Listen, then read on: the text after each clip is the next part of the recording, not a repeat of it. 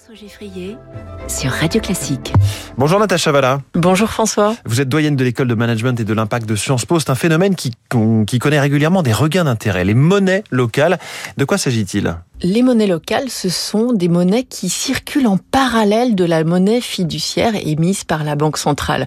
On aurait pu croire que la monnaie de la Banque centrale, l'euro, était la seule monnaie qui avait cours légal. Eh bien non, on, a on tolère aujourd'hui, et on tolère, c'est plus qu'une tolérance, c'est une acceptation légale de monnaies différentes. Alors, la caractéristique de la monnaie locale, c'est un objet très sympathique. Il y a une caractéristique territoriale. On peut échanger des monnaies locales sur un territoire restreint. Alors typiquement, ça peut être une commune, une communauté de communes. C'est très limité et c'est relié finalement à une collectivité, à un ensemble de personnes qui ont sens à échanger. Elles sont souvent mises en place par des associations. Euh, elles sont toujours adossées à un établissement financier. Pourquoi? Parce qu'elles doivent être convertibles en euros, parce que une convertibilité est stricte, c'est-à-dire qu'on peut pas faire fluctuer le cours des monnaies locales et leur faire valoir un demi-euro un jour et puis un euro cinquante l'autre. Non, elles sont vraiment strictement adossées à la monnaie nationale. Donc une unité de monnaie locale vaut un euro, ou en tout cas la parité est, est fixe. Il y a une dimension essentielle dans la monnaie locale, c'est qu'il y a souvent derrière une charte éthique. Et c'est vraiment intéressant parce que dans la monnaie qu'on connaît, on n'a pas de dimension euh, éthique, morale ou liée à l'utilisation qu'on peut faire de, euh, de cette monnaie. Alors ici, souvent, on intègre des notions de, de respect de l'environnement, de conditions de travail, et de façon générale, l'être humain est placé au centre. Alors, à quoi ça peut servir? Ça peut servir le plus souvent quand même à payer des objets du quotidien, à faire ses courses dans les commerces de proximité, à vendre des produits locaux, etc. Donc c'est vraiment pour développer aussi cette notion d'économie locale, de favoriser le commerce local et la production de proximité. C'est un objet vraiment socialement intelligent. Natacha Valla, est-ce qu'il y a des endroits, des régions où on peut trouver ces monnaies locales? En fait, en France, il y en a plein. Et c'est développé depuis, depuis 10-15 ans. En fait, en gros, depuis le début des années 2000.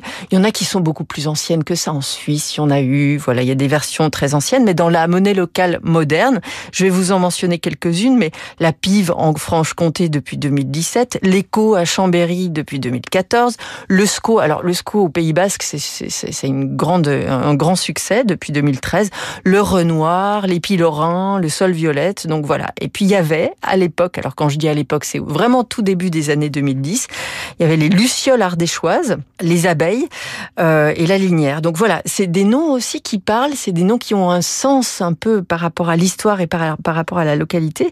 Et en fait, on se rend compte que ça reste anecdotique, bien sûr, au niveau agrégé. On va pas aller euh, se comparer aux encours de, d'euros émis par, la Banque Centrale Européenne. Mais par exemple, le SCO, donc dont je vous parlais tout à l'heure au Pays Basque, il y a plus de 3000 utilisateurs, plus de 800 euh, professionnels et commerçants qui les, qui les acceptent, 17 communes qui font partie de cet ensemble, et l'encours total est de plus de 1 million d'euros. Donc voilà, c'est des initiatives locales, mais qui ont quand même une certaine taille. Et finalement, pourquoi il y a des monnaies locales, Natacha Et, et d'ailleurs, comment fonctionnent-elles? Alors, les monnaies locales se sont donné des objectifs, entre guillemets, théoriques ça permet, d'une part, et on l'a déjà évoqué d'une certaine manière, mais de d'orienter la demande économique vers le territoire, vers la production locale. Ça recentre en fait les échanges sur cette territorialité. Donc ça va aussi avoir pour impact, eh bien, d'augmenter les capacités de production, qui dit plus de demande dit plus de production, et donc d'augmenter les embauches des, habitants.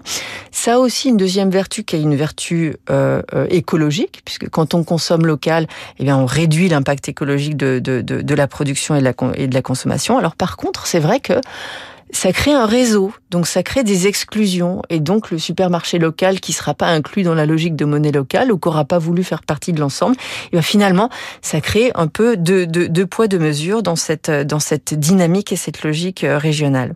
Alors ce qui est intéressant aussi, c'est qu'on se rend compte que les monnaies locales, elles circulent plus vite que l'euro parce que quand on les a, souvent c'est une modalité amusante, on vous donne une unité de monnaie locale vous allez l'échanger contre un euro, et si vous la dépensez pas tout de suite, eh ben on lui on enlève un petit bout. Donc vous avez intérêt à aller la dépenser, ça fait circuler, ça fait, ça augmente l'intensité des échanges. Merci beaucoup Natacha Valla, les classiques de l'économie, c'est tous les jours. Merci François. À 6h20 sur Radio Classique.